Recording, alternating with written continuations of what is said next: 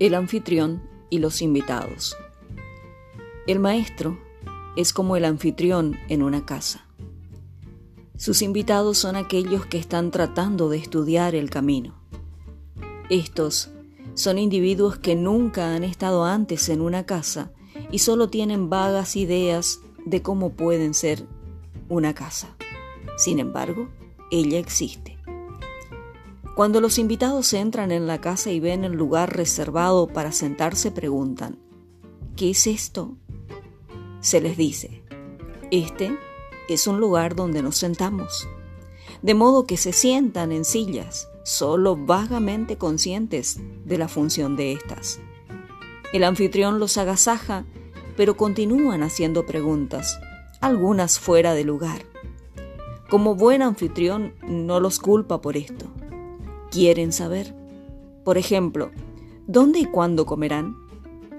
No saben que nadie está solo y que en ese preciso momento hay otras personas que están cocinando la comida y que hay otro cuarto donde se sentarán a comer. Como no pueden ver la comida ni su preparación, se sienten confusos, quizás con duda y a veces incómodos. El buen anfitrión conociendo los problemas de los invitados, debe tranquilizarlos, de modo que puedan disfrutar de la comida cuando ésta llegue. Al principio, no se encuentran en modo alguno en condiciones de acercarse a la comida.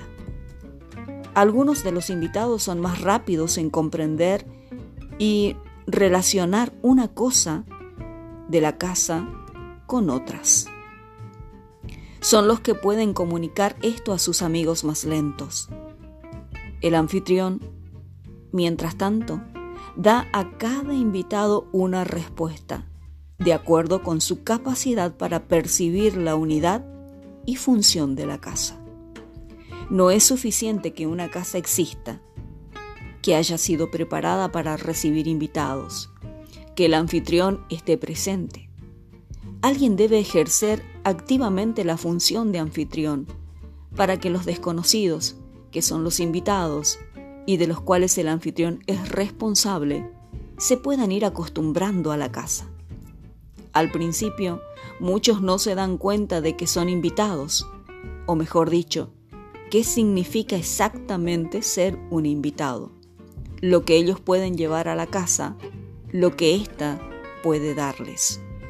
El invitado con experiencia, que ha aprendido acerca de casas y hospitalidad, se siente finalmente cómodo en su condición de invitado y entonces está en situación de entender más acerca de casas y de las múltiples facetas de vivir en ellas.